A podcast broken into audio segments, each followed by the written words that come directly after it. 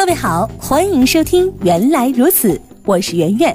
今天我们要来说一说，有这么一群人，他们的心里都住了台缝纫机，因为他们都是抖腿族。一刻不抖，浑身难受。连女排姑娘在等金牌的时候也在抖。但从小到大，家长、老师甚至知近的朋友，有没有警告过你抖腿不好，不许抖腿，甚至直接伸手按住你这条缝纫机腿？然而，美国密苏里大学研究发现，抖腿其实是对身体有好处的。真的这么神奇吗？有中医方面的医生表示，白领上班族在久坐当中抽出时间适当抖抖腿，除了能预防心血管疾病，还有不少好处呢。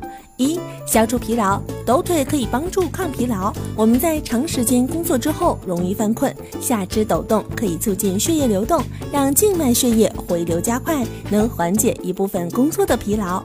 二、减肥。抖腿还可以燃烧腿部脂肪，具有瘦身的作用。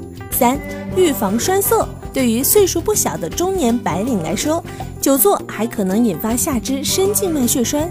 当猛一站起的时候，有可能造成血栓脱落。脱落的栓子随血液运行，可能堵塞在某处小血管当中，引起局部组织缺血坏死，还可能顺着静脉回流到心脏，再到达肺部，引起致命的肺栓塞。因此，经常抖抖腿能够使血血液运行顺畅，对预防栓塞有很好的作用。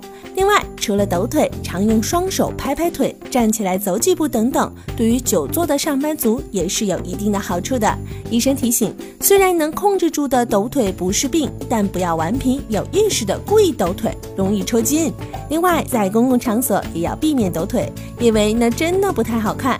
抖腿有益，但可不是翘着二郎腿都不停。如果你平时抖腿的习惯是这样的，请改正之后选择适当场合继续抖腿吧。